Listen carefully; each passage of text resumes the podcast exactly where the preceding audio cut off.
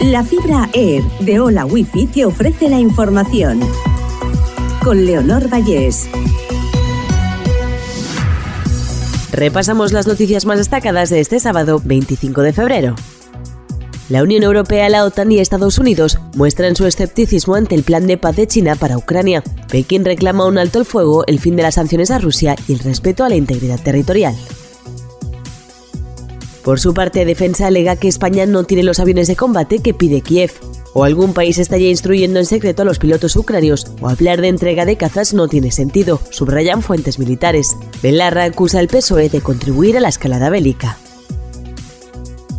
Anticorrupción pide 15 años de cárcel para el exministro Fernández Díaz y para su número 2 por espiar a Bárcenas. La Fiscalía acusa a la cúpula de interior del gobierno de Rajoy de los delitos de encubrimiento, malversación y contra la intimidad en el caso Kitchen. El precio de la luz baja este sábado un 5,8% y se sitúa en 139 euros el megavatio hora. Será más barata de 3 a 4 de la tarde con un mínimo de 117 euros y más cara de 7 a 8 de la tarde con 163. La comunidad valenciana se prepara para el frío polar. El lunes marcará el inicio de una semana gélida con caídas térmicas de hasta 7 grados. El frío propiciará heladas en el interior de la comunidad y puede que la nieve vuelva a hacer acto de presencia en las cotas más altas del territorio.